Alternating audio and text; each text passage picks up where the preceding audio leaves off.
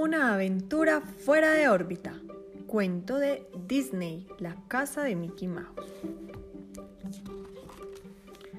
El profesor Bompato está planeando una aventura, un viaje al espacio exterior para la pandilla de la casa.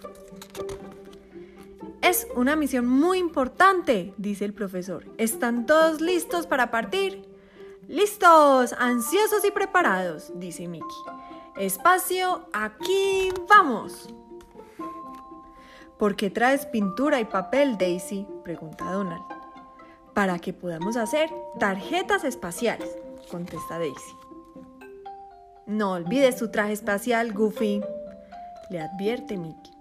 Estoy listo y mi cinturón de asteroides está en mis pantalones.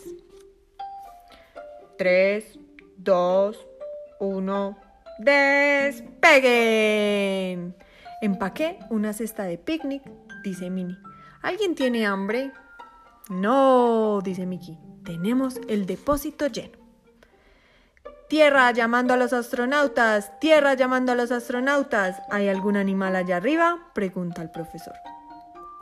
Donald le responde, sí, por aquí vemos la vaca que saltó sobre la luna. ¿Y cómo lucen las estrellas? pregunta el profesor.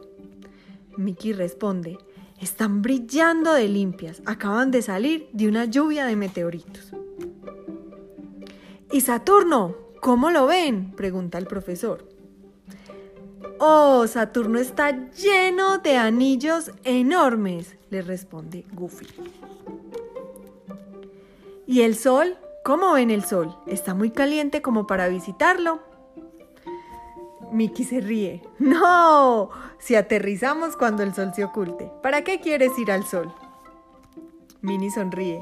Para traer unos girasoles y llevárselos de nuevo al profesor Bompat. Gracias profesor por enviarnos a esta lunática aventura. Disfrutamos muchísimo el espacio.